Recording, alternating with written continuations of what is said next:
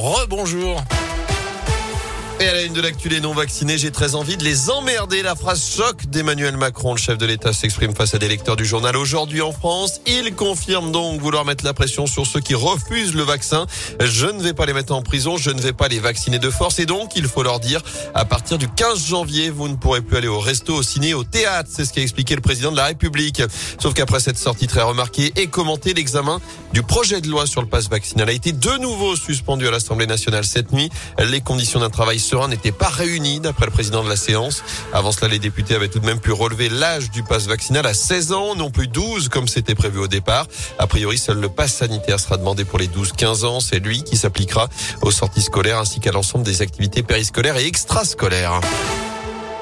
Dans l'actu également, une centaine de personnes attendues devant la mairie de Lorette. Cet après-midi, les défenseurs de la cause animale se mobilisent devant la mairie à partir de 14 heures. Les suites de cette affaire de chèvres abattues par des chasseurs après avoir causé des dégâts dans le cimetière. Abattage lancé sans autorisation de la préfecture.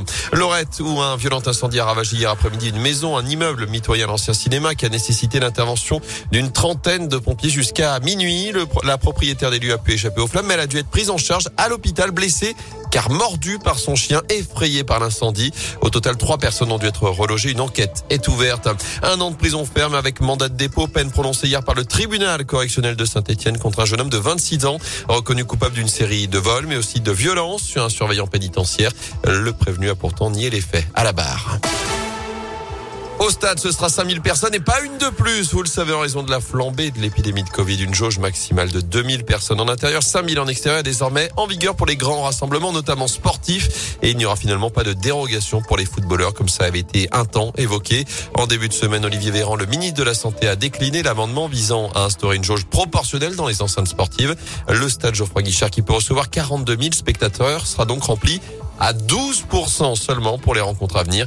La prochaine, c'est face à Lens dans 10 jours. Décision que les supporters ont du mal à comprendre. Jean Guiriou est le président de l'USS, l'Union des supporters stéphanois. On avait cet espoir puisque les amendements ont été portés par euh, des députés de la majorité. Malheureusement, euh, on avait également des échos contraires euh, et c'est vrai que c'est dommageable parce que au sein de l'instance nationale du supporterisme, ça fait deux ans qu'on prône une jauge en valeur relative, en pourcentage, plutôt qu'en valeur absolue, qui pour nous ne veut pas dire grand-chose parce qu'effectivement, quand on compare la capacité des stades, elle est complètement différente. Et quand on a 5000 euh, personnes dans un stade qui en fait 12 000 ou 5 000 quand euh, il y a un stade qui en fait 40 euh, 000, ça paraît complètement dérisoire. Malheureusement, c'est comme ça. Le problème, c'est que c'est maintenant où euh, la SE a besoin de ses supporters, donc l'ambiance va être creuse à Geoffroy Guichard, c'est clair. Et incompréhension aussi après les images hier du derby du Nord entre Lens et Lille, 5000 spectateurs quasi répartis dans une seule tribune pour limiter les coûts d'organisation et de sécurité.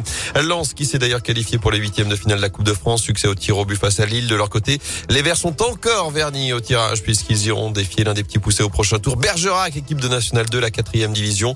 Ce sera le 29 ou 30 janvier prochain.